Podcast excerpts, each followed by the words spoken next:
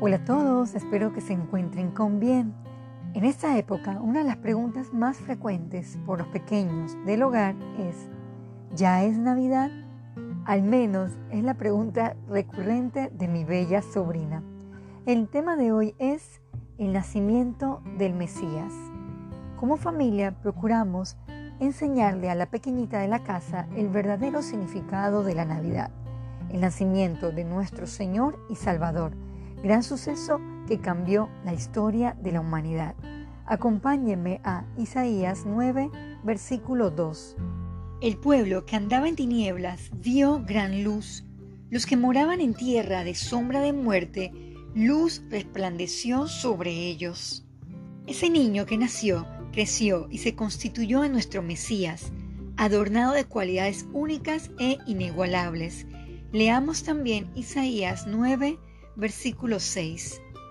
Porque un niño nos es nacido, hijo nos es dado, y el principado sobre su hombro, y se llamará su nombre admirable, consejero, Dios fuerte, Padre eterno, príncipe de paz. Recordar esos atributos es reconocer su soberanía y control total sobre las naciones y que lo dilatado de su imperio y paz no tendrá límite resplandeció sobre nosotros, nos redimió de la muerte eterna y estará con nosotros hasta el fin. Busquemos Mateo 1, versículo 21. Y dará a luz un hijo, y llamarás su nombre Jesús, porque él salvará a su pueblo de sus pecados. Su gran misión de amor fue buscar y salvar lo que se había perdido. Recordar el nacimiento del Mesías es darle sentido a la celebración de la Navidad, valorar la salvación, esas buenas nuevas que traen gozo y paz. Solo Jesús es el único camino para llegar al Padre.